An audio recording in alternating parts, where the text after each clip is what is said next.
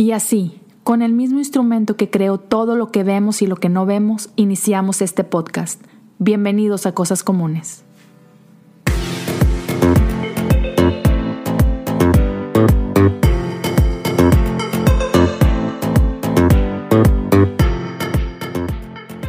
Bienvenidos todos a un episodio más aquí de Cosas Comunes. Estoy ah, emocionado de poder sentarme aquí con mi buen amigo, pastor ah, Emilio Frías, que tengo un gustazo de, poder, por fin tengo ya rato queriendo hacer esto y hasta ahorita da la oportunidad, pero gracias a todos por escuchar, gracias por estar aquí al pendiente. Ah, saben que, que, su tiempo es súper valioso para mí y, y, así me voy a ir directo a empezar porque porque sé que vamos a aprender muchísimo el día de hoy. Y, bro, primero que nada, gracias, Roto, por, por abrirme las puertas de tu casa, literal. No, gracias, gracias a ti. Y pues, hasta que por fin se dio. sí, sí, me, me, tenía un rato ahí planeándolo y todo, pero siempre se atraviesan cosas, ¿no? Es normal. Es que eres un hombre ocupado por eso. Sí, digamos que, que esto de, de no hacer nada cuesta. ¿Verdad? somos dos, somos dos. Sí, sí, sí.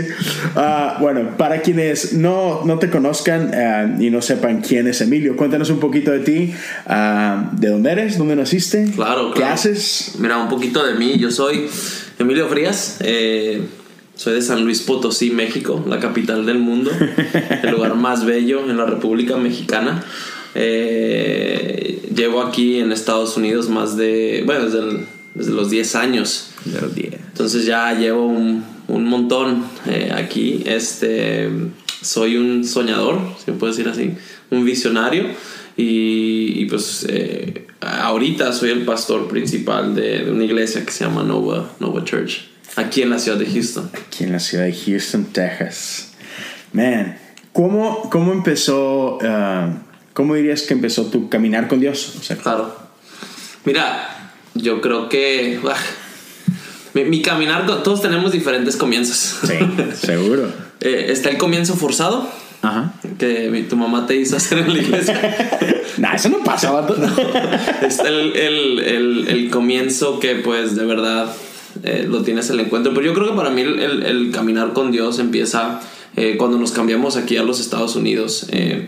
Nosotros, siendo católicos en México, nos cambiamos aquí a Estados Unidos y eh, la señora que le estaba vendiendo el seguro para el auto, eh, el auto a mi papá, eh, lo invita a la iglesia.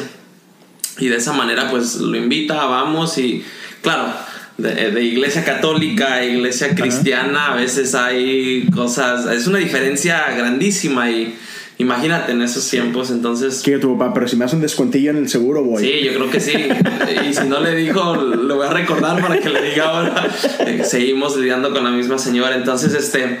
Eh, se, da eso y, pues vamos a la iglesia y es algo nuevo para nuestra familia. Eh, es como todos nosotros, yo creo que en un momento estaban buscando respuestas, mis papás a su matrimonio, a situaciones que estaban pasando. Entonces, el llegar a un lugar fresco, a, a recibir algo fresco, algo diferente, pues pues empezó todo para nuestra familia y para mí pues nos empezó ahí mi caminar con Dios, este, nos, nos metieron al servicio de niños, 10 eh, años, no tan niño, pero pues nos metieron y, aprendimos de Jesús de una manera diferente. Yo, yo odiaba ir a la iglesia, eh, siempre que yo iba a la iglesia salía pellizcado. Hay un, hay un lugar aquí abajito. Y si usted tengo sí, Tengo, estoy traumado. Cuando mi mamá se acerca y me quiere un abrazo, a veces hasta...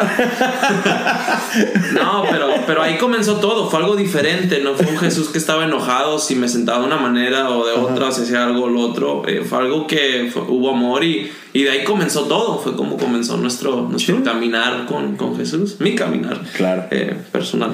Órale, entonces tenías 10 años. Y obviamente a los 10 años no tenías en mente voy a ser pastor. No. ¿Qué era, cuando eras un chavillo, 10 años, ¿cuál era tu sueño? Mira, a, a los 10 años yo creo que el sueño de todo mexicano eh, era jugar fútbol. Eh, algún día jugar en la selección. Eh, ese era el sueño, eso es lo que uno quería hacer. Um, pero, pero sí, desde los 10 años yo recuerdo que eh, en, momentos, porque era algo nuevo para nosotros, o sea, no, no, no, la iglesia cristiana era algo completamente nuevo para nuestra familia. En, en momentos de, de, oración o que oraban por nuestra familia, siempre decían o, declaraban, hey, para tu hijo y tus hijos van a ser punta y lanza para su generación. Entonces empezaban a decir cosas así. Y ¿Qué yo, significa ¿qué eso? significa eso? Yo quiero jugar fútbol, que la punta y la lanza sea el valor entrando a la portería, ¿no? Pero, pero ese era mi sueño, ese era mi sueño, ser eh, futbol- eh, futbolista profesional. Y también quería ser doctor. Yo quería ser, sí, yo quería ser doctor. O sea- y abogado. Esas son, o sea, esas dos- tres. sí, esas tres cosas. Eh, pero no se dio. ¿Y, y jugaste fútbol un tiempo? Sí, jugué, jugué fútbol creciendo en, en el colegio en México. Ajá. Eh, aquí llegando, mi papá hace lo que yo creo que todo papá va, nos lleva a un parque y nos encuentra un equipo a mi hermano y a mí. Ajá. Eh, después de ahí jugamos en un club en la ciudad de Houston que era fundado por la ciudad para darle oportunidad a jóvenes que no tendrían la oportunidad de ir a la universidad o jugar en uno de estos clubes de renombre. Eh, nos dan oportunidad y, y de ahí salimos becados a la universidad a jugar fútbol en la universidad. Eso es que chido. ¿Y qué posición jugabas? Eh, mira, todo futbolista empieza en una posición. Ajá. Yo, yo era eh, medio. Ok. Eh, pero hay, hay algo de mí que mucha gente no sabe y yo tengo los pies planos. Entonces yo me canso, me cansaba demasiado ya cuando empecé a crecer por el pie plano. Entonces empecé a crecer y pues me hice alto y me pusieron de defensa. Pero el mismo problema, con el pie plano y un defensa cor- no, no, no, no aguantaba. Entonces dijeron, "Me- métanlo en la portería. Está alto. Es alto.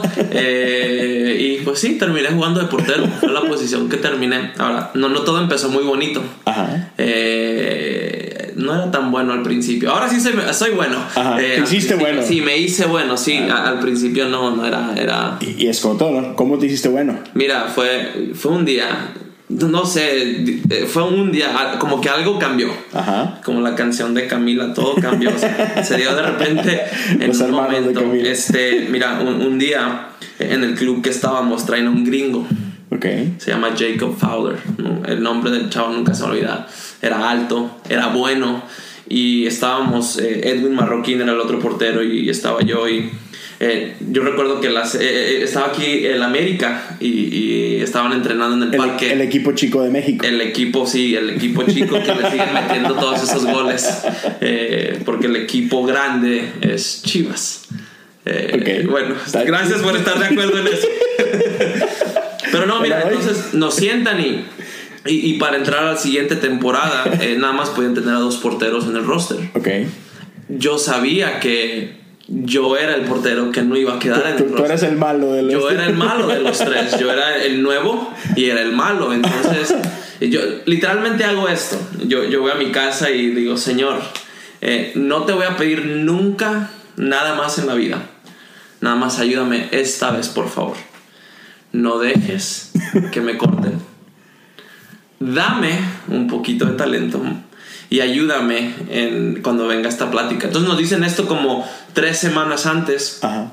iba a llegar esta plática y no sé, es como que hice esa oración y, y te, lo, te lo prometo, al siguiente día en el entrenamiento con el entrenador de porteros, era como que una nueva persona, pelotas que ni alcanzaba antes o las estaba llegando y las sacaba y hacía cosas y, y como que me dio energía extra y eh, larga historia corta, a- al que terminaron cortando fue al otro portero, eh, no a mí, fue como, como quedamos ahí todo eso. Entonces, sí, entonces eso ayudó y pues de ahí después me, me di cuenta de algo, de que eh, no, no digo que nunca trabajaba fuerte, pero si trabajas fuerte y te enfocas, eh, puedes Sí. alcanzar lo que, sí, lo sí. que sea. O sea, por ahí, claro que, que, o sea, Dios te dio algo, ¿no? Claro. Pero no, no es que no sea suficiente, sino que Dios te da algo y luego tú lo tienes que, ¿Qué hacer? que trabajar, ¿no? Claro. O sea, a final de cuentas, Dios te bendice y es como eh, eh, la historia de los talentos, ¿no? O sea, te pones a trabajar, ¿no? No, sí, sí, pues a Y trabajarse. te- le agarraste el cariño a la portería. Sí, no, tanto que si ves mi ojo, no sé si lo puedes ver ahí, tengo acá de este lado, Ajá. tengo 40 puntadas alrededor de mi ojo. Puntadas aquí en mi, No en mi dedo. Sí, no, dedos doblados, este, 40. El, el doctor, yo recuerdo que cuando estaba saliendo de, de la ambulancia, el, el médico y todo, dicen, a mí le dicen a mi mamá, eh, señora, fue un milagro, porque si a su hijo le pegan como un, un milímetro más arriba con el tachón, le sacan el ojo. ¡Wow! Ahora, algo que tampoco sabes, no sé si tú sabes, Leo, eh, yo estoy ciego le- legalmente del lado izquierdo. Neta. Yo no veo nada. Veo ahorita, si ahorita cierro el ojo y me dices, dime qué está enfrente, pues ya sé, porque ya me memorizaron enfrente. Pero, pero desde chiquito, a los tres años, a mí me operaron eh, de mi ojo, entonces de mi ojo izquierdo yo no veo. Entonces imagínate, ciego de un lado y luego del otro, y, y luego siendo portero. Ajá. El portero ciego milagroso. Como el de la América. Fíjate. Sí, sí. Como, no, no diríamos nombres. Sí, no, pero se llama Guillermo Ochoa. Wow, eso no sabía. Sí, sí, entonces. Wow, entonces, literal, dejaste sangre en el campo. Sí, sangre, sí, todo. Y fue un- una etapa divertida. Sí. Fue algo que, eh, platicando el otro día con mis hermanos, eh, fue una parte clave para, eh, para el camino a donde Dios nos llevaba. Eh, porque claro, todos, nos- todos tenemos sueño de jugar profesional y hacer Sí, todo eso. sí. Um, pero hubo un momento de que si no hubiera pasado yo por todas esas experiencias y el partido y entrenamientos y cosas, este, pues no me hubieran ayudado a otras cosas ahora. Lo que Claro, sí, o sea, ministerio. definitivamente el deporte desarrolla ciertas cualidades en nosotros que van más allá de, de la Claro, cancha, ¿no? O claro. sea, eh, disciplina y etcétera, etcétera, ¿no? Está chido. Claro. ¿Y, ¿Y en qué punto, o sea, todavía, yo sé que jugaste en la universidad y estabas como portero y todo, ¿no? ¿En, en qué punto dices, ah, bueno, ah, pequeño paréntesis, ¿a qué edad te empiezas a involucrar en la iglesia? No necesariamente así como que trabajando, pero ya como que lidereando. ¿Qué edad era? Mira, es que si te digo ahí los 10 años, 11, es que hay diferentes etapas. Sí, sí, claro, claro. Pero, pero en el momento que dices tú, no manches, o sea, esto me encanta. O sea, es quiero que ser. fue desde los 10 años. Desde los 10. Entonces, ok, mira, ahí te cuento algo. A los 10 años, yo tampoco sabes esto. Ajá. Yo, yo cantaba antes. He, he- he oído esas Ok, historias. yo, yo cantaba y no, yo en México ganaba competencias. Ah, Yo cantaba muy, muy bien. Entonces, cuando yo em- empezamos a ir a esta iglesia, eh, me, me, me disfrazo de ardilla ajá. para dirigir la alabanza a los niños. Ok. a los y, y yo amaba hacer eso. Ok. Con títeres les enseñamos la lección bíblica y todo eso. Pero un día me empieza a cambiar la voz. Sí, sí. Y cuando me empieza a cambiar la voz, yo recuerdo, no le pego una nota. Ajá. Y cuando no le pego a la nota, eh, el líder de alabanza cubre el micrófono y me dice, en mi plataforma no vuelves a cantar. Entonces eso a mí, desde ese día he quedado O sea, marcado. ¿te y- la aplicaron sí, esa? me lo aplicaron gacha, entonces me bajó. Y lo, y lo peor de todo es que a esa edad, la chavita que me gustaba estaba enfrente de mí. Imagínate. Doble- me doble la dieron golpe. doble, ni sabía qué hacer. Me fui y me escondí en el baño y... y entonces, pero, pero desde ese, desde ese tiempo... Te amamos como quiera, líder. Sí, malo. líder malo, no diremos nombre. Eh, pe- pero, pero desde ese tiempo yo, yo empecé a servir, a, a- Ok. si le puedes decir liderar, porque era con los niños más Sí, chiquitos claro, claro. y todo eso. Y, y, y era, es como cuando dice un pez en el agua. o Sí, sea, sí, sí. Era mi, mi, mi, mi home, era mi casa, era lo que yo sabía que se sentía bien hacer y... Entonces te pasó algo similar a mí en ese sentido. Pero a lo mejor tú eres mejor portero que yo, beisbolista. Este, pero llega como que era un punto donde yo tuve que tomar una decisión. Porque, o sea, igual, jugando béisbol, pues eh, hasta los 18 años estás, digamos que en lo que es Little League. Claro. Pero después de ahí, pues ya, ya no hay más Little League. Entonces, si quieres seguir jugando béisbol, pues ya lo empiezas a hacer, digamos que ah, amateur o semiprofesional o, o profesional, depende de tus Claro. cualidades, ¿no? Y entonces yo recuerdo que la liga en la que yo empiezo a jugar después de, de ligas pequeñas, pues eran los domingos en la mañana. Claro. Y yo tuve que tomar una decisión en un punto de mi vida de decir, o le doy al béisbol y persigo un sueño, que era, era definitivamente un sueño, yo quería ser un jugador profesional de los Dodgers, o De los Dodgers. Sí, de los Dodgers, o sea, por mi Fernando Valenzuela y todo eso. Yo, por eso, por eso hoy, aun y cuando vivo en Houston, sigo siendo fan de los Dodgers porque yo crecí con Claro. Fernando Valenzuela y pues es, es mi equipo, ¿no? Entonces, este, pues sí, tuve que tomar una decisión. O le doy al béisbol, Claro. lo intento, ¿no? Hasta donde llegue. O, o la iglesia, porque yo ya desde los 16 años yo servía en parte del grupo Alabanza y jóvenes, Claro. ¿no? Entonces, ¿cuál fue ese momento en tu vida en de- donde tú dices, ok, estoy becado, estoy yendo a la universidad y estoy haciendo esto, pero sé que también tengo este otro llamado, ¿dónde tomas la decisión de que aquí le voy a echar todos los kilos? Es que me.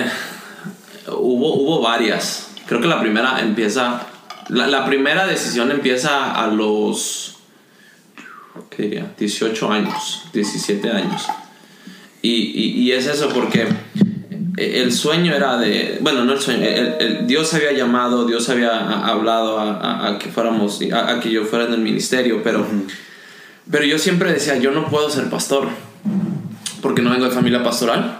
Eh, segundo, porque yo no me puedo parar en una plataforma y predicar por dos horas, porque en ese tiempo esa era la idea de iglesia que teníamos, dos horas. Y decían, no manches, ¿qué le voy a decir a la gente? Pero todo cambió en un, en un campamento de jóvenes eh, de la iglesia en donde yo crecí y eh, me invitaron a liderar en el lado de inglés y, y por mucho tiempo Dios había estado eh, hablando por diferentes personas. Yo algo que siempre yo hago es cuando alguien da una palabra profética o algo, yo lo escribo y, y, lo escribo y, y claro, a, a, veces yo decía, no manches, esta gente que se fumó eh, quieren decir algo nada más para escucharse bonito, pero, pero muchas de las veces, si no son todas, eh, lo que hablaban o decían... Que resonaban. Eh, resonaba con cosas que alguien más había dicho o algo que yo no había compartido a nadie más. Entonces cuando comienza esa edad, en ese campamento, yo recuerdo, abro mi Biblia y, y, la Biblia que abro, alguien me la regala, de hecho está allá atrás, es, es la Biblia que está arribita. Alguien me la regala y me dice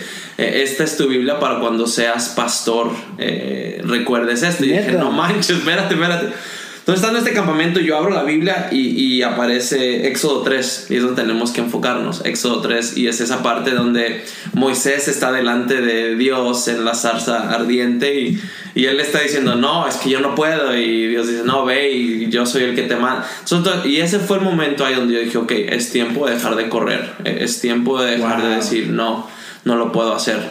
Ahora, eso era a los 17 años. Yo todavía entraba a la universidad a jugar. Y había sueños todavía. Claro. En la universidad me, doy cuenta de algo. Dios abrió puertas para fútbol en varias áreas y, y, la atmósfera y lo que se vivía no era algo que, que resonaba. Y, y no sé, es como que un día yo era del tipo de que amaba, me imagino como tú con el béisbol, yo el fútbol no me lo perdía, yo hacía todo, hacía de todo, estaba siempre presente, pero hubo como que un día literalmente que algo cambió así y ya no me gustaba el fútbol. Así algo así, ¿no? Sí, lo, lo juego todavía, lo, pero ya no era como antes. No era igual. No era como que, ah, qué chido, vamos, ah, sí, no me puedo perder esto, no puedo perder los partidos, claro hago paréntesis ahí, la, selección mexicana. Cuando juega la selección mexicana, eso sí, no me lo pierdo. Nadie me puede molestar, es mi tiempo designado para mí. Pero fuera de ello, el amor como que se fue. Que no juegue la selección mexicana un domingo a mediodía porque no. Estoy como iglesia. Estoy predicando con el teléfono al lado y las notas al otro. No, pero, pero, fue ahí, fue en ese momento donde, donde Dios cambió y dijo, ok es, es, es esto, es, es donde, es donde me tengo que enfocar y es donde de verdad pues le metí toda, no, voy a decir toda la fuerza, pero empecé a, a, descubrir cosas, talentos eh, que Dios había puesto que no me había dado cuenta y empecé a, pues a tomar esa ruta del el ministerio. Qué chido. Wow. Y luego, este, yo sé que llegó un punto en tu vida donde, no sé, quienes no te conozcan no saben, pero Tú fuiste por, ¿qué? ¿Cinco años o más de cinco años pastor de jóvenes eh, de una de las iglesias más grandes de aquí de, de, nuestra ciudad. No sé si vale a decir la marca o no. Sí, sí, este, decir. por siete años. Pastor de siete años de Lakewood Church. Lakewood Church, así es. O sea, vato, es para muchos es el sueño, ¿no? O sea, fuiste parte de, algo impresionante y, y, Dios te confió eso. ¿Cómo nace esa oportunidad? Claro, no, mira, pues eh, todo es, es, medio, medio chida la historia. Eh, cuando, cuando se es medio chida, entonces no la contamos. Les mando los secretos. No, no, mira. Eh, yo, yo sirvo fielmente en la iglesia en, la, que estábamos. En su momento era la iglesia más hispana, eh, más grande de hispanos, en Houston, en los noventas y todo eso. Luego sale el anuncio de que Lakewood abre un servicio en español. y pues chido y luego se anuncia de que Pastor Marcos Witt eh, es el que va a estar encargado de dirigir esta congregación. Entonces ahora más chido. Claro, claro. O sea, para, para quienes no sepan, o sea, Sí. Sí, o sea, cuenta papi que. de los papis. Sí, o sea, así como la historia del mundo se divide en un antes y después de Jesús, o sea, para nosotros los cristianos, Sí. hispanos, Claro. mexicanos, Claro. o sea, Marcos, te cuenta que está, está, está Dios y pues bueno, la Trinidad, La ¿no? Trinidad, Jesús, Marcos. Marcos, luego los ángeles y luego el resto del mundo. Algo así. Entonces, cuando se, se da este anuncio, eh, mi familia y yo vamos a visitar el primer día que se abre el servicio español en el 2002, septiembre 16 del 2002. Eh, y yo recuerdo estando ahí, eh, mucha de la gente que había estado en la iglesia anterior con nosotros Sí. era parte del equipo de Marcos, Ah, ok. de canción, eh, en el sonido y diferentes áreas. Entonces, cuando llegamos, nos sentimos en casa. Mm. tenía 14 años. Entonces yo recuerdo, yo llego y, y nos sentimos en casa y pues llega a ser nuestra casa, 2002. Así. Yo me meto en problemas en la prepa. Yo me quiero ir a pelear con alguien más en otra escuela y me cacha la policía. Oh, wow. Sí, me cacha y... y- O sea, mal, te portaste mal. Sí, me porté mal. Entonces, de ahí este, yo tengo que hacer servicio comunitario Ok. y me llevan a Lakewood. Entonces yo empecé siendo un grip. Para los que no saben, un grip es el que agarra los cables a la cámara. Ajá. Entonces fue como yo empecé en Lakewood agarrando cables. eh, Y como eso. castigo, Como castigo, sí, porque tenía que hacer horas antes de cierta fecha, si no tenía que pagar 750 dólares. Y, y después de ahí Dios da favor y, y- y empiezo a hacer cámaras. Y en ese tiempo, por el 2002, por ahí por el 2006 o el 2004, no fue el 2004, eh, em- empieza a Conexión, que es el, grupo de jóvenes eh, en Lakewood en español, eh, y era, ya, ya no, no, no existe, y empieza. Y mi primer trabajo ahí fue, o mi primer tarea fue levantar las sillas Ok. fue algo súper, súper chido. Ajá. Entonces de ahí yo siempre estuve involucrado en, en servir en la iglesia. Mi, mi corazón siempre fue, ¿qué puedo hacer?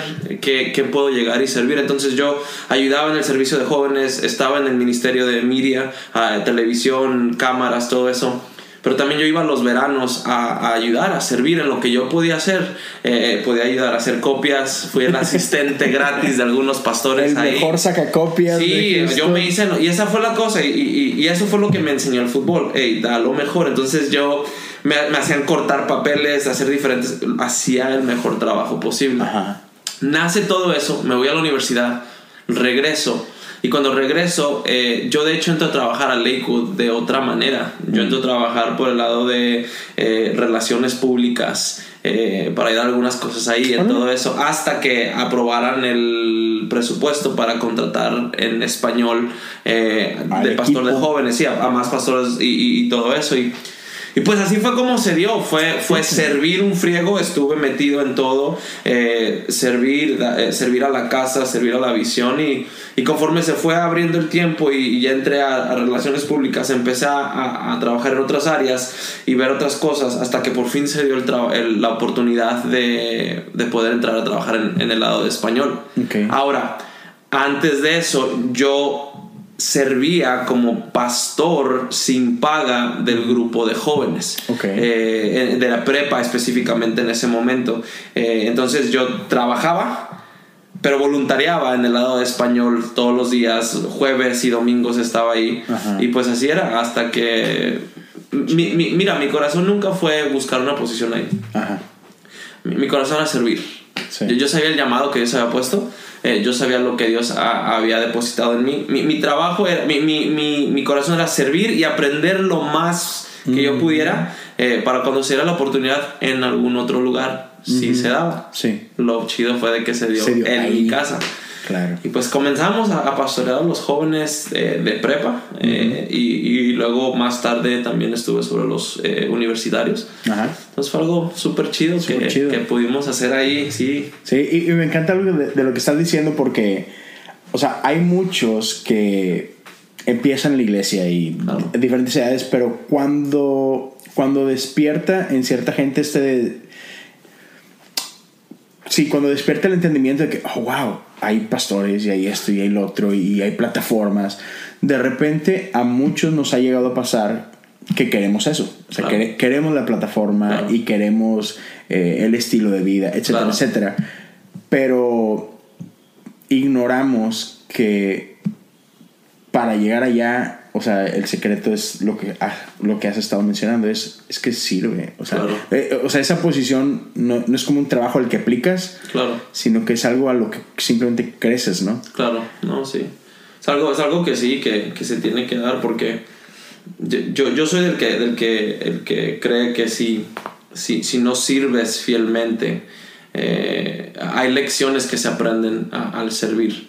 Eh, en, en, en mi vida y en mi equipo y todo lo que hacemos, este, yo, yo, yo siempre he creído eso, es si no puedes servir, no puedes ser contratado.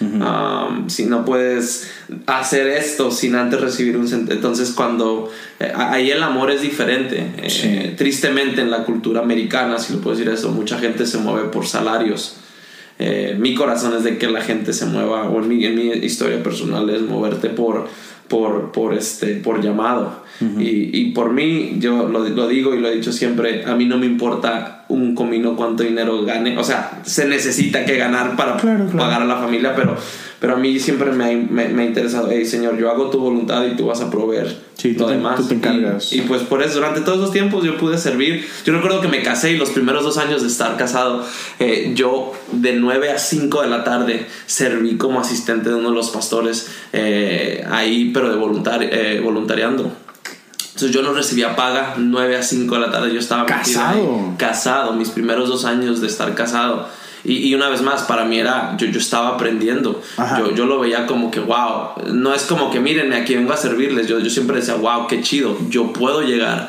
a servir y aprender de gente que yo Sí, eh, admiraba, que Claro, gente que, que, claro. uno, que muchos quisieran haber. Que, eh, sí, te tocó aprender de gente por la que muchos pagarían por aprender Claro. de ellos y tú lo estabas haciendo, este... Sí, adelante, sí. sí. Hacía copias y pues ese era el- precio, algunas cortaditas en los dedos, pero, pero sí, ahí sería. Sí, sí, sí. Y entonces estuviste siete años al frente de Claro. esto.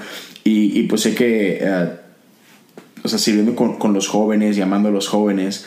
Y cua- cuáles ah, pudieron ser por ahí algunas de las, de las historias más padres que recuerdes de, de lo que es, de lo que Dios les permitió a ti y a tu esposa ah, hacer ahí. Claro. No, mira, hay muchas. Uf, hay, muchas. Eh, Pero fíjate, pa- para, los que no sepan, ¿con cuánta gente empezaste? El día que le dicen, Emilio, dale, ¿cuántos 32 muchachos tenías? personas. Ok. 32. Cuando te fuiste, ¿cuánta gente había? si contamos todo el ministerio Ajá. juvenil, uy, 500. O sea, es un montón. Si eran, si eran, sí, todo, todo el ministerio, junior high, high Sí, school, sí, sí. sí, jóvenes adultos, sí. O sea, es un montón de diferencia. Por ahí, sí, sí, sí. En, o sea, y, y para quienes digan, ah, pues 500, sí, no, pues no es tanto. Estamos en Estados Unidos. Claro, eso O sea, eso es lo loco. Estás en Estados Unidos donde jóvenes, su principal lengua, o sea, así seas hispano y todo, pues es en inglés. Sí, o sea, es no, vas a, un- inglés, sí. no vas a un ministerio hispano, o sea. No, Y entonces, o sea, eso es, para mí lo veo así que no manches, es un número enorme Claro. para las condiciones en las que estamos. Y, y digo, sé porque conozco a muchos de esos jóvenes a quien tú ibas a pastorear y, o sea, el impacto en sus vidas fue o sea, impresionante. Ahora sí, o sea, cuéntanos algunas de esas historias que dices tú. no, creo que esa es, Imposible. eh, eh, esa es una de las cosas. Yo creo que eh, lo dijiste muy bien. Es, todos hablan inglés. Eh, Una, una cosa chida es que, que pudimos construir un ministerio juvenil en español de, de esa magnitud, si lo puedes decir de esa manera. Eh, nosotros teníamos varias cosas en contra nuestra. Eh, número uno, no teníamos eh, gente en staff, o sea, había staff pero voluntarios, no de paga, entonces teníamos que correr todo con voluntarios, que yo sé que es el caso de muchas iglesias, pero donde estábamos había otros departamentos que tenían staff hasta para las cosas más... Sí, sí, sí. sí. Eh, entonces, este, ese era uno. El segundo era, eh, nuestro servicio era eh, el domingo. El servicio de jóvenes era el domingo. Eh, típicamente el servicio de jóvenes era miércoles o Sí. jueves. Para nosotros era un domingo. Entonces, para que alguien invitara a un amigo a la iglesia el domingo era difícil porque luego la gente después de comer quiere ir a, a pasar tiempo en familia. Claro. No llevarse a gente extra para pagarle la comida. Entonces, ¿me entiendes? Cosas así Sí, sí. nuestro presupuesto era un, un chiste, era, era risa. Ajá. O sea, yo con el presupuesto que, ten- que empecé, eh, yo a veces me pongo a pensar y digo, no manches, todo lo que llegamos a hacer por cinco años, cinco años. Con ese presupuesto. Con un presupuesto que teníamos así. Sí, fue, fue algo. Entonces, fue, fue chido hacerlo crecer de eso a, a, a, donde llegamos. Eh, fue, fue padre. Eh, las cosas que, que a, mi esposa y a nosotros nos encantan es... Déjame te interrumpo con... O sea, muchas veces ponemos de excusa el dinero. Claro. Es que no puedo hacer esto porque no tengo dinero. Y yo sé, porque yo sé cuál era el número. Claro. Me, me, lo has platicado acá. Sí.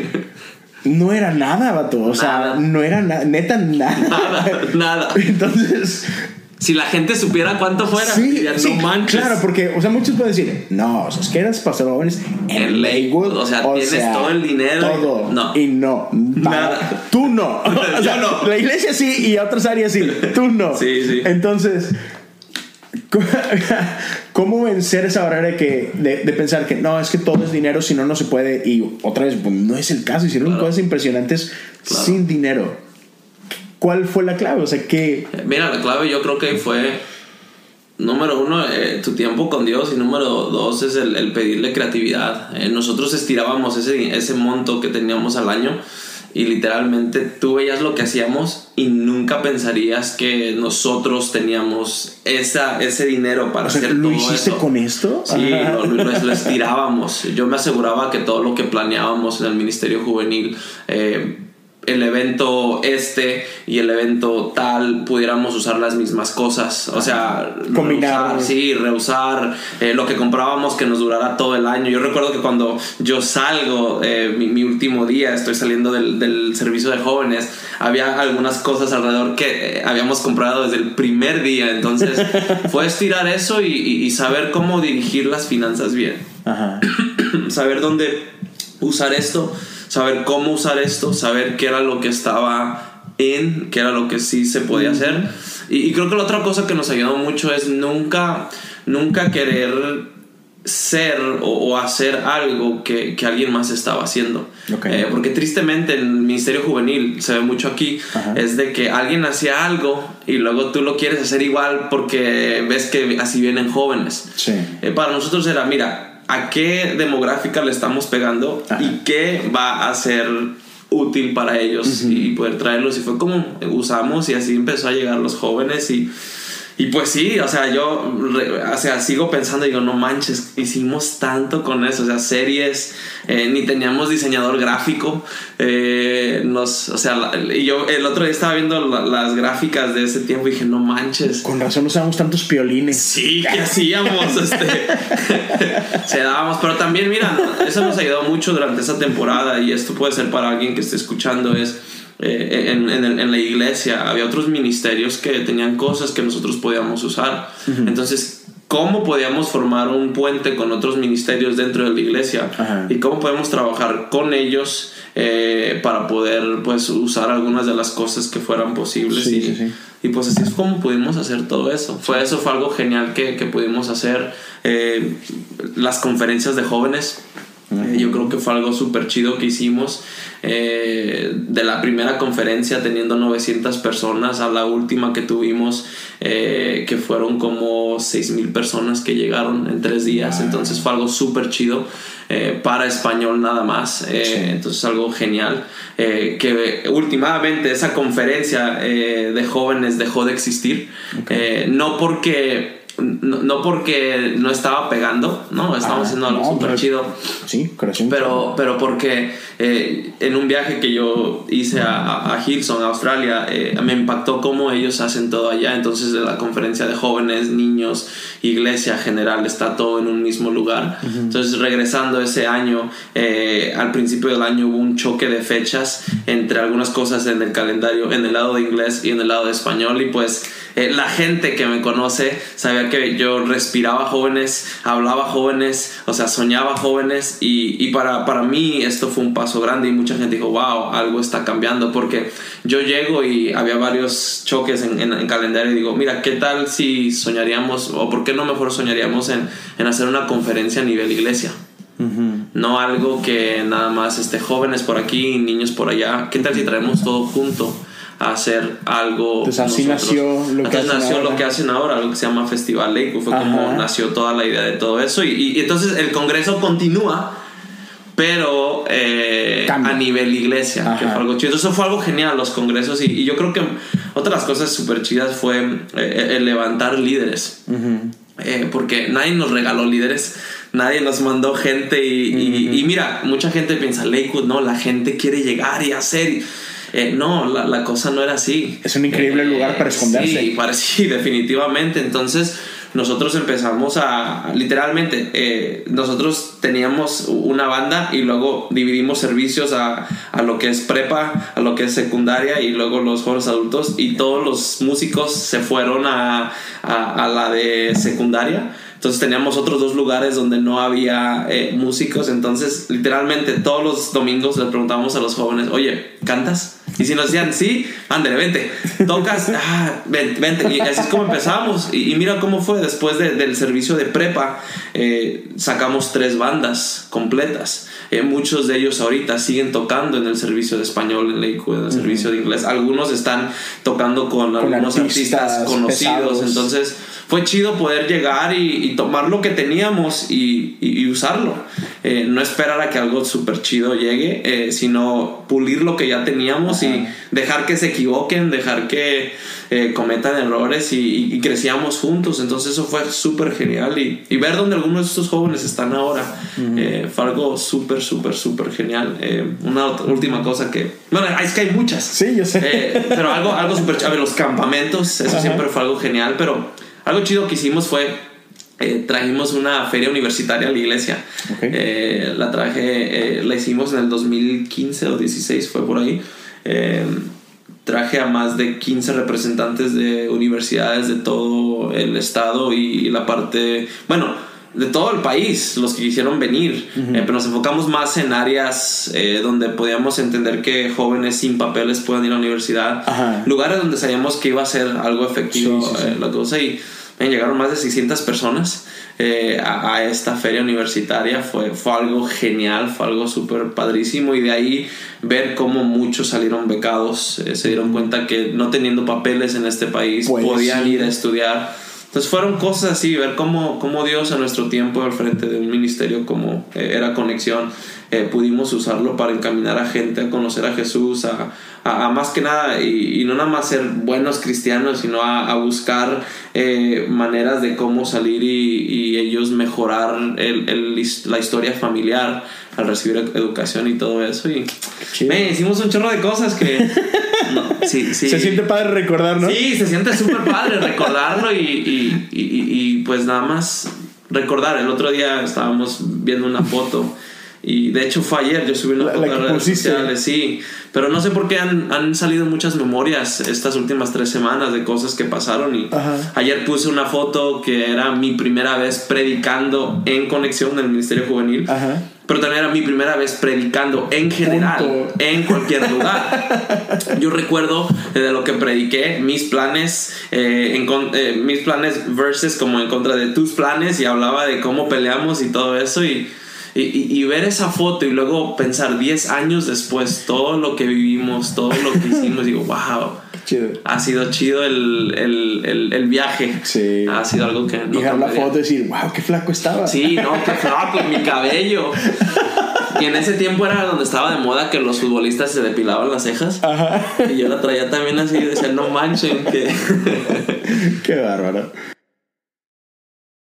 Ah, a ver, sí, sí, sí, es chido. Y, y me gusta esa, eh, o sea, lo que terminaste por decir eso, ¿no? De que ah, en ese tiempo en que estuviste trabajando era uno, ah, no poner excusas, Claro. este, y no, no, no, o sea, lo- y porque te conozco es de que eres una persona que no se enfoca en los problemas, sino que hay problemas, ok, eh, seguramente hay una solución Claro. y te enfocas en eso, ¿no? En buscarla. Está padre. Y, y ahorita me, me, me meto de nuevo a esa pregunta, pero ¿a qué edad te casaste? Yo me casé a los 21. ¿Por qué? Ah, joven. ¡Qué chido! Eh, ¿Has visto ese versículo donde dice que mejor es mejor estar? No, cierto. Para los que no saben, yo sé a dónde va. No, no es cierto. 21, qué chido, 21. 21 años, sí. Es, wow, man. O sea, ya, ya, ya cumplís estás por cumplir los 10 años. Ya cumplí, voy a cumplir 11 en enero. Y 11 años de casado. 11 años, man. No wow, manches. qué chido. 21 te casas. ¿A qué edad tomaste el pastorado ahí en Lakewood? A los 21. O sea, O sea, no, a los 22. Desp- así, luego, Sí. luego despuesito. Sí, Qué sí. chido. Dos nuevos comienzos, ¿no? Dos nuevos comienzos, sí, sí, sí, sí. Padre. Y luego, ah, hay algo que quizá mucha gente no sepa, pero llega un punto donde tú te enteras que estabas luchando con una enfermedad muy fuerte, Claro. que no fue cualquier cosa. ¿Qué edad tenías ahí? Tenía 26. 26. 2014, cinco. Wow, ya. No, 26, 26. 27. ¿Ya había nacido Liam? Sí, Liam, sí. Mi esposa estaba embarazada de Naomi. Ok. Sí. Entonces, pa- para quienes no sepan, Emilio tiene dos hermosos hijos, Sí. un niño, una niña. Y entonces es- tenías un niño chiquito, Claro. estabas embarazado de, de, de tu niña. Yo no, mi esposa. Sí, bueno, claro. claro. Aclarando. Sí, por, por- por aquello de la modernidad de ahora, ¿verdad? no sabe. Sí, sí, sí. Este, ah, para, que no, para quienes no sepan, y sé que, que no tienes problema con decirlo, ¿qué, qué te... Entraste con un doctor y qué te dijeron? Mira, eh, estoy pensando a ver cómo empezar. ¿Cómo- cómo decirlo? cómo decirlo. Este, no, este, mira, por un tiempo en la, en la oficina, Ajá. eh, mi jefe en el momento y jugábamos mucho y con los amigos a- estábamos caminando y cuando levant- te, te hacían levanta las manos Ajá. y luego te las hacían así para abajo, pero te pegaban fuerte donde más te duele. Sí. Y yo decía, no manches, entonces un día. yo- orgullo. mira, sí, entonces un día yo, yo siento, me pegaron y, y yo a los dos días siento algo raro. Ok. Y dije, chin, me, me, me pegaron fuerte, algo, algo, algo no está bien. Entonces fui al doctor y hice unos exámenes y el doctor dijo, mira, tómate estas pastillas para que se baje la, infl- la inflamación, estar todo bien. Entonces yo voy, nada cambia, a las tres semanas regreso, me acabo la medicina y me hacen unos estudios. Después de esos estudios, este, me dicen, ah, todo está bien, me va a la casa y pasa el tiempo, pero lo que el, el- la bolita no, o sea, la inflamación no, no, no se bajaba y todo eso y fui a una segunda opinión y, y en esto, eh, al mismo tiempo, mi, mi abuela estaba batallando con cáncer. Entonces, Ok. mi, mi abuela, eh, larga historia corta, mi, mi, mi abuelita fallece el, el, el 20 de abril de 2014, que es el día de Pascua aquí en Estados Unidos. Eh, yo al siguiente día voy al doctor a recibir resultados de, de unos exámenes que habían hecho y yo recuerdo que estábamos sentados en, en la oficina, eh, en el consultorio y el doctor me sienta a mí, sienta a mi esposa. Mi esposa tiene un mes y medio de embarazo, de, embarazo de mi hija Naomi. Y, y me dice, mira, eh, no hay mejor manera, no hay ninguna manera más que decirte que, que, que tienes cáncer. Eh, tienes cáncer testicular, pero también el cáncer ahora está, eh, del nivel que tienes, ahora está en tu sistema linfático y queremos hacer exámenes para asegurarnos que no se haya cruzado ya a tus pulmones o a tu cerebro. Eh, el tipo de cáncer que tienes, nada más hay tres etapas. Eh, de esas tres etapas tú estás en la última, estás en el comienzo y estás en la etapa más agresiva.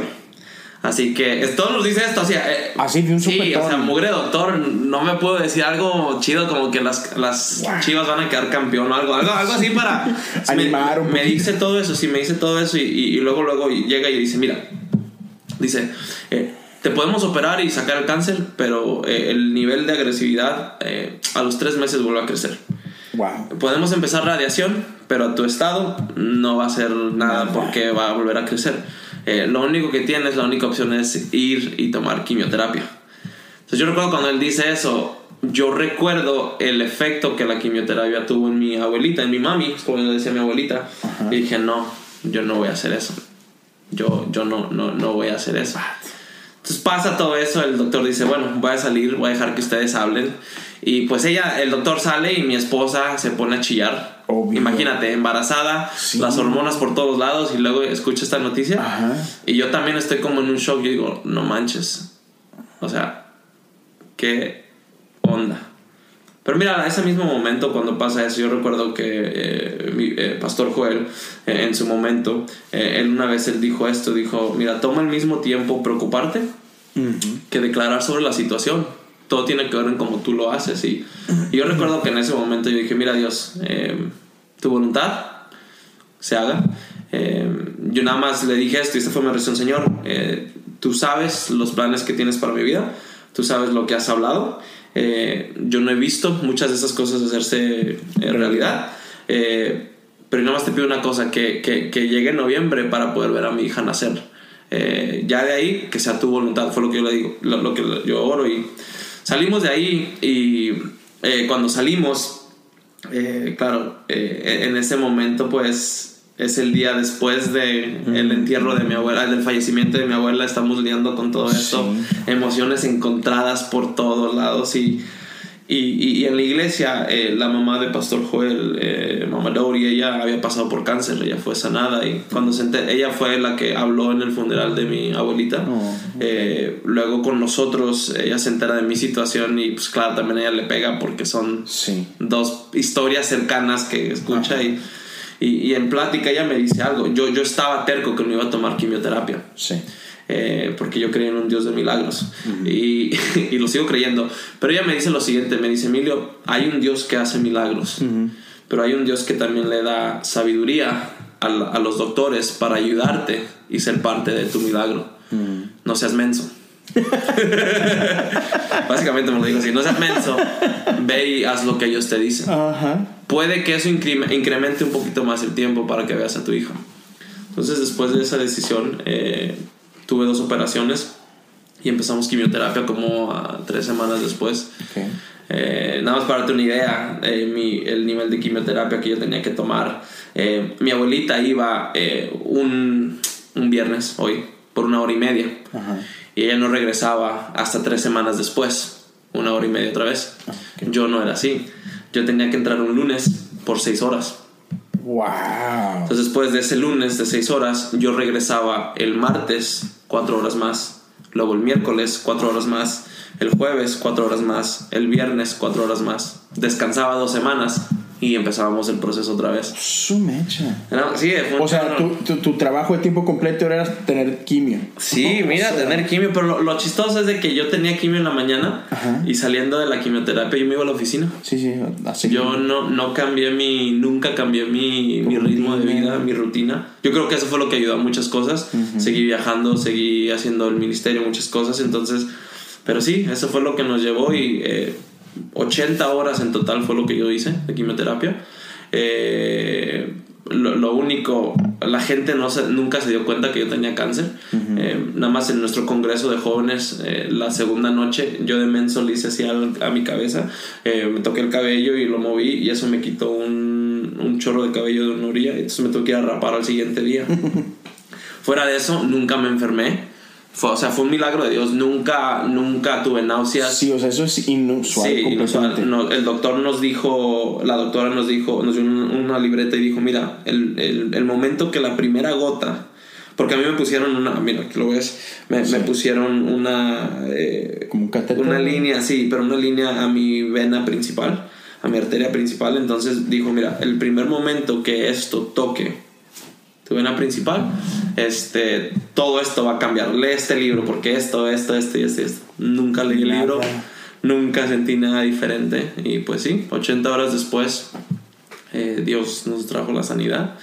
Eh, hicieron exámenes y todo eso y todo bien. Pasé 5 años, los últimos 5 años en, en remission, remisión, eh, exámenes y muchas cosas y pues Hierba mala nunca muere. Sí, no, fue, te digo, fue, fue, es parte de eso. Es Qué loco. El llamado está, el trabajar en Lakewood y llegar a ese lugar es chido. Ajá. Pero lo que la gente a veces no se da cuenta es de que hay un proceso en medio de eso que, que, que muchas veces vemos y decimos, ah, si yo estuviera ahí si yo estuviera, eso estuviera súper chido. Lo que no saben es el precio que a veces se paga. Exacto. Eh, el precio que uno tiene que hacerlo. Y, y mira, nunca. La, garantía en todo esto es de que al final de esto voy a ver a, mi Señor, a mi Salvador.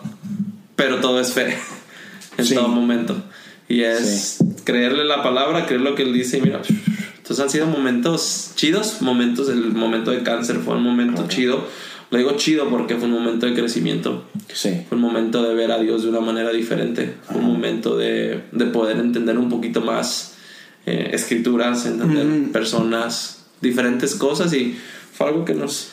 sí, pero definitivamente son, son, eventos que... Uh, estiran tu fe. Claro. O sea, porque es bien padre, sí, declarar y confiar y que, pues cuando no está pasando nada. Claro. Pero cuando se ven los fregazos es donde... Ahí está la cosa. Y Ajá. luego cuando la gente dice, ah, si solo supiera lo que yo estoy viviendo, no, no declararía eso tan fácilmente. Ajá, cuando no saben. Y uno, uy, si tú supieras todo lo que yo paso, que tú no ves. Ajá, sí, es que eso me encanta de que creo que es muy fácil y se nos olvida. Y, y yo lo veo porque, como tú sabes, y, y, eh, ahora con social media, es bien fácil atacar gente. Claro. Y es bien fácil atacar a líderes, ¿no? Y criticar a líderes cuando la cajetean, que porque, ah, es que viste lo que tuiteó tal persona, Claro. o viste lo que puso en Instagram, viste lo que predicó, viste lo que dijo, y se nos olvida que los pastores son gente común. Claro. O sea, y, y entonces como que de repente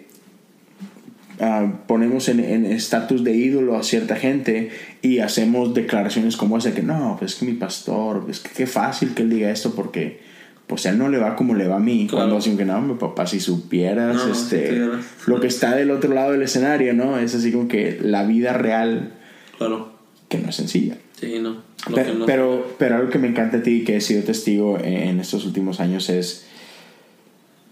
No sé, yo creo que nunca te he visto enojado o, o, o, o decaído, derrotado, nunca. Claro. O sea, y para quienes no te siguen, hace unas, no sé son un par de semanas, les pasó en este proceso de plantar iglesia. Bueno, Ah, Nova Church acaba de cumplir un año de, Claro. de un- bueno, acaba de cumplir un año de que celebró su primer servicio público.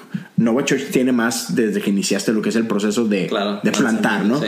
Este, Nova Church es, un- es, un- es, un- es un- una plantación de, de iglesia. No es fácil. Claro. O sea, y, sobre- y no, no sé si lo voy a decir bien o no, pero a lo mejor es menos fácil para alguien que viene de tu trasfondo. Claro. vienes de Lakewood. O sea, quieres que no, este... diferente. Es, sí, poquito. Sí, no, Entonces, e- es bien diferente. eh, plantar no es fácil. Lo has estado haciendo. Y, y ahí vas con, con, digamos que con todos los... ah, todas las dificultades propias de plantar. Y es- yo sé que es algo que tú entendías. O sea, Claro. sabes a lo que te estabas metiendo. Sin embargo, este, como- así como que si no fuera lo suficientemente difícil plantar, te acaba de pasar algo hace unas semanas. ¿Qué te pasó, vato? Sí, hace unas semanas, este, unos hijos de su mamá. no, eh, hace, hace como tres semanas, eh, cada viernes nosotros vamos y junto a un equipo movemos el tráiler, eh, una iglesia portátil, es lo que somos. Este, todo lo, lo metemos en un tráiler de 22 pies, toda nuestra producción, luces, micrófonos, todo, o sea, toda la iglesia. Todo. Hasta el Eh, pastor duerme hasta ahí. El pastor, sí, ahí tengo una cama adicional. No, fuimos a fuimos por la el, el tráiler este Ajá. y no estaba. Se lo robaron. Que dice, ay, mira, ya se lo llevaron a la iglesia. No, sí, la verdad, yo, yo iba, iba manejando, llego al lugar donde los teníamos, que es un lugar seguro, una iglesia que tiene una, o sea, eh, seguridad, cámaras, o sea, estaba al lado de sus cosas. Eh, entonces llegamos y, y, y no veo el trailer y dije, ah, qué chido, alguien más vino. O, o- o pensé. Déjame le eh, hablo a. a- o pensé, en la iglesia lo quisieron mover porque algo Sí. Entonces le hablo a la- al, pastor, uno de los pastores que de la iglesia, le hablo a uno de los de mi equipo y no, el taller no está en la escuela y, y, y el, el pastor dice, no, nadie lo ha movido. Y dije, chin, no lo robaron. Sí, así que eso Y sí. fue. Y sí, se lo Y sí, robaron. se lo llevaron. Entonces eso fue, fue un momento como dices, nunca me has visto enojado. No, no sé, no- le, le hablé a, a uno de mis pastores, uno de mis, y le, y, y le cuento, le digo, oye, no sé si reírme, si llorar, si enojarme. O sea, tenía emociones encontradas, no sé qué hacer. Y, y, y, y pues sí, se llevaron el tráiler, se llevaron todo. Sí, y, pero me encanta otra vez, o sea, yo me acuerdo que te, te hablé y me platicaste y todo y... Y... eh, Es que conozco gente que, que, que ha reaccionado diferente a ti, ¿no? Claro. Entonces, pero tu reacción no fue esa, tu reacción fue incluso ah, al, al- yo creo que a las 24 horas de que pasó esto, ah, porque ustedes, tú y tu esposa publicaron un story y le comparten a la gente lo que pasó. Y, y la neta fue que desde que empezaron a compart- compartir fue así como que, hey, mira, bendecimos a las personas que hicieron esto, este, así como que Dios dale diarrea y bendiciones. este, Así fue, fue literal la oración que hice. Sí, sí, para que aprendan algo, más que nada. este, pero, pero sí, o sea, fue, fue en este corazón de, de bendecirlos, de que, ok, mira, no pasa nada, vamos a seguir adelante. Este, Dios tiene el control, cosas así, dices tú. No, vato, te robaron, o sea, ponte, rayasele, sí, no manches, o sea, sé normal. alguien, alguien, me dijo, oye, alguien me dijo, deja, deja de ser tan pastor y, y, la ah. verdad, di lo que sientes. Sí, sí, sí. Mira, eh, ah, si, algo yo he aprendido en mi vida, o sea, mucha gente dice, no, es que reaccionó así porque es pastor. Bueno, puede que sí, pero también si hay algo que yo he aprendido en mi vida, de todas las temporadas buenas, todas las temporadas malas, todas las temporadas donde estaba yo en la cima o en el valle más bajo, todas las temporadas de celebración o de tristeza, hay algo en todo este momento que, que nunca ha cambiado y es de que Dios sabía lo que iba a pasar. Dios sabe lo que pasa y Él sabe cómo termina todo. Mi trabajo en esos procesos es confiar en lo que está sucediendo a mi alrededor. Y yo sé que diciendo eso, bueno, dices, no, pero espérate, espérate, si me pasa algo mal, o sea, no, no, pero es que Dios, Dios escribió la historia. Entonces eso, para mí, cuando pasan cosas, o sea, después de cáncer y después de muchas de estas otras cosas, y pasan esto, ya la verdad ya no, o sea, no me toma tanto por Sorpresa. Sorpresa, nada más ahora es ahora es cómo yo reacciono. ¿Qué es lo que yo hago ahora en, en esta situación, en, esta posición? Y, y, en el momento te digo, no sé si llorar, no sé, no sé si enojarme.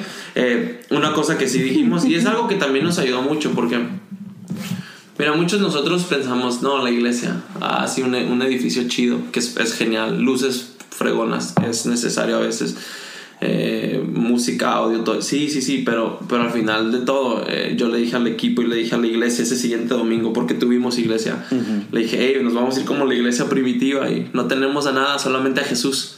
Y eso fue algo que nos ayudó mucho y fue genial porque, mira, después de estar en donde estuvimos, después de estar plantando iglesia, muchas veces nos dejamos llevar por producción y muchas de estas cosas.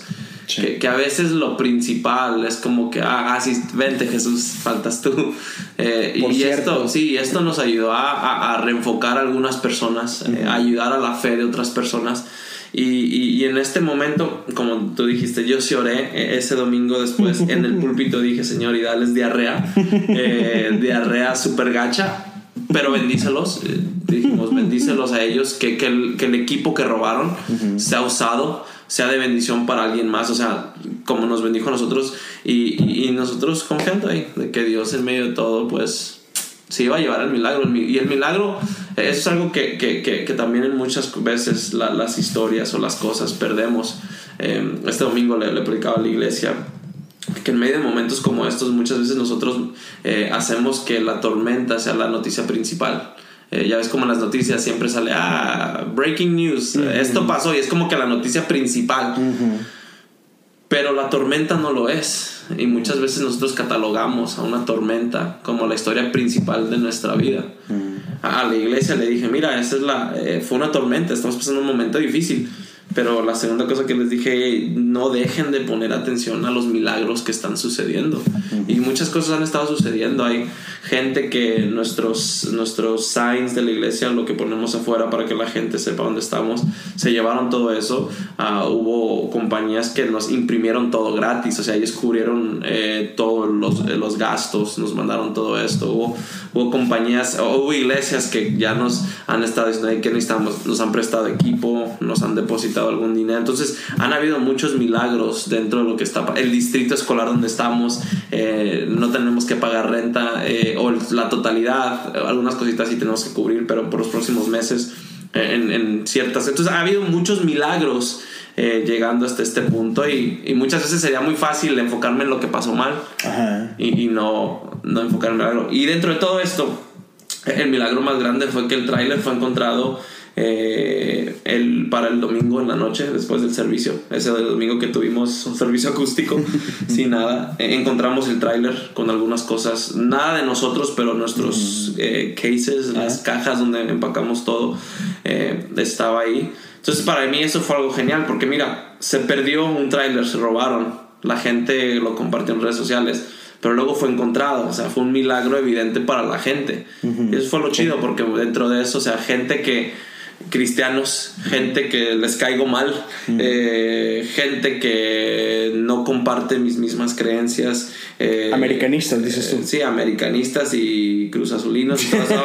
no, y, y también, o sea, y de todo. eh, de, de ámbitos de vida de los que no estaría yo eh, de acuerdo en algunas cosas. O sea, gente apoyando y, y, o sea, uniendo. Y eso fue chido porque Sí. dentro de esa historia, pues ellos pudieron ver Que a Dios es Jesús. fiel. Ajá. Pero todo empezó con la reacción de cómo yo Sí. reaccionó a todo. Y, y como tú dices, me conoces. Ajá. Muy pocas veces me vas a ver enojado. Sí, nomás Eh, cuando Estados Unidos gane un. Sí, sí, juego. no, eso sí.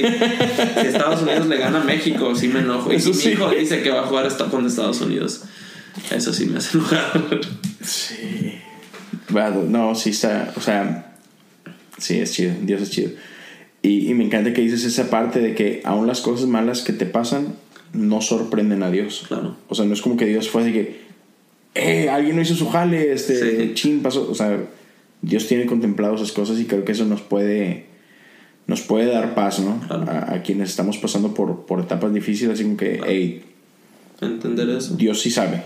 Sí, sí, Y sí. Dios está ahí, Dios está haciendo algo. Y me encanta eso otro que dijiste, de que nos podemos enfocar en, en la mala noticia, nos podemos enfocar en el problema, o podemos abrir más los ojos y decir, ok, voy a buscar los milagros. Se están pasando, déjame les pongo atención y celebrarlos, ¿no? Ce- Es la cosa, celebrarlos, celebrarlos. Han pasado muchos milagros desde que nos robaron el tráiler. Seguimos creyendo que Que van a pasar o más. sea, van a pasar más y celebrar. Chido. Sí. Chido, chido. Ah, ya para ir amarrando, este, ¿qué consejo le darías a alguien que obvio no está en sus cinco sentidos como tú y dice, hey, quiero plantar una iglesia? ¿Qué consejo le darías? Ay, creo que primero que nada es asegurarte que es Dios el que te está llamando. Ajá. Ahorita, ahorita el plantar iglesias es lo que es la, la moda cristiana. Todos quieren plantar, Ajá. todos quieren Es hacerlo. cool. Es lo cool, la cosa que hacer. Eh, porque las redes sociales hoy nos muestra a diferentes personas plantando iglesias y el éxito que tienen. Y, y que decimos, ah, qué chido, si yo hago esto va a pasar lo mismo. Y para mí yo siempre he creído algo es, hey, eh, escucha de Dios, si eres tú y estás pensando hacerlo, hey, asegúrate que es Dios. Pero eh, el plantar una iglesia, el éxito, eh, no es basado en cuánta gente está ahí un domingo, sino eh, eh, la obediencia y la sumisión que tú tienes a Dios en el proceso. Para nosotros, eh, empezar Nova, yo, yo sé a dónde Dios va a llevar Nova. Yo, yo sé lo que Dios ha hablado sobre esta iglesia. Eh, siendo honesto, plantamos y no se, no se vio lo que estamos, eh, lo, lo que Dios quiere para la iglesia, pero, pero no significa que Dios no esté orando. Y, Claro. y, y si me, me- me guiara por redes sociales y lo que está pasando, pues estaría bien decaído. Pero mira, Dios nos, Dios nos lleva y nos tiene en lugares claves para hacer cosas específicas y, y es la cosa, nada más escuchar. Si alguien quiere plantar una iglesia, pues que, que, que, que escuche de Dios, que sepa que es Dios, um, que, que, que, que lo corra por, por líderes, pastores. O sea, no es una decisión nada más de repente tomar. Lo voy a hacer. Para nosotros no fue de repente. Yo vengo hablando de plantar una iglesia desde los 13 años. Yo a mi pastor ejecutivo en, en Lakewood, a- al pastor Randall, yo, yo siempre le mencionaba. La única cosa que cambió es que yo pensé que yo iba a plantar una iglesia en la Ciudad de México. Y era donde yo decía, yo quiero regresar a México, yo quiero regresar a México. En, en mi tiempo de salida de Lakewood, de hecho fuimos a México. Eh, estábamos en varias, varias iglesias, nos querían eh, contratar. Eh, estábamos orando cuál. Fuimos a México, una iglesia que amamos mucho en, en la Ciudad de México. Y, pero también fue la visita como que, ok, o nos entramos a trabajar aquí con esta iglesia o es Oye. tiempo. Mi esposa fue con nosotros y, y, y les dijo no. De hecho, estábamos en, en Carolina, en Carolina del Norte. Estábamos en, en- en una iglesia en Carolina del Norte nos ofreció, pero estábamos en, en, en San Diego y fuimos a un congreso. Que de hecho, aquí tengo el CD porque lo estaba escuchando del congreso que estábamos. y, y yo después de ese congreso, el pastor de esa iglesia nos ofrece eh, llegar y Alex encargarse. Mi esposa trabajaba en Lakewood también, encargarse del programa de televisión y algunas otras cosas. Yo ser el pastor global de los, de los lugares que, de los las campus iglesias que él tiene. Y, pero después de ese congreso eh, llegábamos al hotel todas las noches mi esposa y, yo, y, y- le preguntaba yo, ¿qué sientes? ¿Qué piensas? Porque para mí hubiera sido un sueño trabajar en esa iglesia o en las O otras con ese iglesias. pastor. Ajá, o con ese pastor y, y, Y, y ella me dice, estoy enamorada de nuestra ciudad más que nunca. Estoy enamorada de nuestra ciudad más que nunca. Y yo, oh, ok. Yo también sentía eso, sí, pero sí, la emoción de... Ajá, ajá. Sí, es fácil, ¿no? Es fácil que Sí. lamparearse con, con todo. Claro. la- las Entonces cositas. todo eso pasó y, y, y porque digo que, que no es una decisión, porque para nosotros fue la plática a los 13 años, fueron esas situaciones, fueron varias confirmaciones. De hecho, la iglesia de nosotros nace en una, yo todavía siendo pastor de jóvenes en Lakewood, en una mesa con seis personas, eh, sueño y Dios da la visión de la iglesia, da ciertos nombres y yo escribo eso, pero salgo a Dallas a un congreso, en el congreso alguien ora por mí, alguien que yo confío plenamente en, en- en- la palabra que ella dice sobre nuestra vida y mi familia y mi esposa, y ella dice, ok, eh, este año es el año de crecer, es un año de crecimiento, tus manos son extendidas más, eh, es un año de soñar una vez más, sueños que están muertos resucitan, Eh, mantén una libreta al lado de tu cama y escribe lo que Dios te habla. Dije, ah, qué chido. Yo dije, vamos a ir a un nuevo nivel a los jóvenes. O sea, este año Ajá. algo genial va a pasar. Eh, lo, lo que yo no sabía es que lo que ya había hablado dictaba mucho a lo que estamos viviendo como iglesia ahora. Eh, de hecho, una de esas noches Dios me para en medio de la noche y Él me dice, Nova. Dije, Nova. Lo escribo en mi libreta, o sea, los milenios para nosotros en mi iPad que tenía al lado de la cama.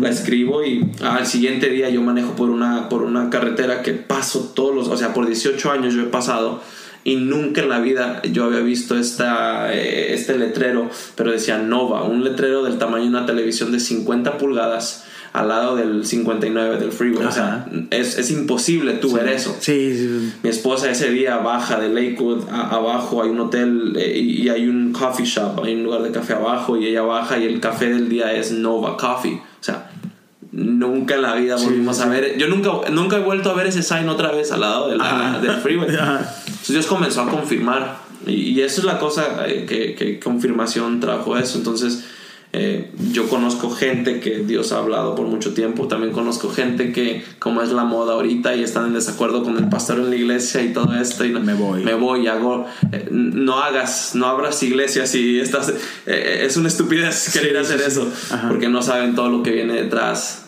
de abrir una iglesia. O sea no nada más es voy a abrir una iglesia hay, Ajá, hay ya. mucho que hacer hay trabajo hay cosas ¿Cómo evitar el juego de la comparación? Y eso, eso yo sé que aplica para todos, o sea, no nada más a ti como pastor, Claro. a, a cualquier cristiano, no, porque a veces, o sea, así, el, el cristiano común y corriente que vamos a una iglesia, tendemos a hacer mucho, tendemos a Claro. compararnos con otros amigos, tendemos a compararnos con líderes, etcétera. ¿Cómo evitarlo?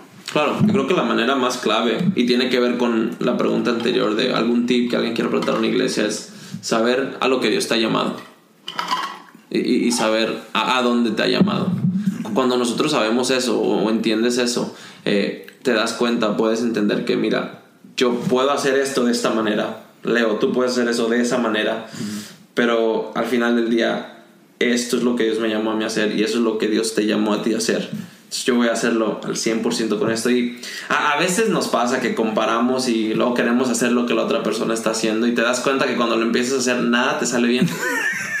Esa es la cosa, es de que mucha gente piensa, ah, si lo hago igual voy a tener el mismo resultado y la cosa no, es cada uno de nosotros hemos eh, sido dados eh, diferentes niveles de gracia o de talentos o cosas y, y tenemos una carrera que correr. Entonces eso es lo que yo ahí yo digo es, y para mí lo que me ayuda es siempre tener en, en cuenta, para mí personalmente es en la iglesia es eh, a dónde Dios nos llamó y por qué nos llamó y para quién nos llamó. Y el entender eso, mira, yo, yo en Houston, en nuestra iglesia, en, en- en nuestra ciudad, tú lo sabes, ok, en, en esta ciudad hay muchas iglesias. Y, y hay de las 25 iglesias más grandes en los Estados Unidos, hay cuatro de ellas en esta ciudad. O sea, hay iglesias que están haciendo cosas maravillosas. Pero donde Dios nos ha llamado a nosotros, Dios no ha llamado a esas iglesias. Entonces yo tengo que entender eso. Y es donde yo puedo entender, ok, esto es lo que Dios me ha llamado a hacer. No me puedo comparar a ellos. Porque luego viene algo que pues, en, en la Biblia lo vemos, en, en, en Nehemías, el, en la distracción y lo que está pasando alrededor. Y él contesta, y yo no puedo bajar porque estoy construyendo algo bueno. Entonces enfocarme en lo que está enfrente de mí y es como así puedes pues, seguir dándole haciendo lo que Dios te ha llamado a hacer. Chido. Pato, gracias por tu tiempo. No, gracias. Este, para los que llegué a mencionar esto, creo que en el episodio número uno, pero de hecho, el nombre de este podcast, Cosas Comunes, cortesía de. No sé si te acuerdas de eso. Sí, claro. Es, quise, sí, de hecho, estoy esperando que me pagues Sí, la mi idea. cheque, ¿dónde está el cheque? ¿Dónde está el cheque? Pero sí, sí, sí. Este, yo recuerdo que en su momento, antes de comenzar el podcast, le llegué a platicar a, a Emilio la idea y lo que quería hacer. Y, y llegué a platicar, tengo algunos nombres así, es, ay, es que mira, ese es el concepto. Y él se le ocurrió. Eh, él porque dijo, Pato, ponle así. Y de- así es. Así Pues que. aquí estamos, 50 y cuántos episodios después. Ya este domingo sale el 50, o sea, estamos grabando hoy es viernes ah, 25 de octubre, el domingo sale el episodio 55 con Jared Speaker, así que ya cuando salgas tú a ser, creo que serías tú el 57. Wow, celebrando 57, cosas de 57. cosas comunes. Pato, Hey, gracias. arriba los tigres. No, este, arriba las chivas. eh, Oren por él, por favor. este. Pero bueno, Oren por pues los de los tigres. Sí. Respetando al Veracruz. Ah, no es cierto. Se fue directo a la herida, ¿no? Pero bien, ah, gente, gracias por, ah, por estar escuchando, por, por este, este tiempo que nos dedicaron.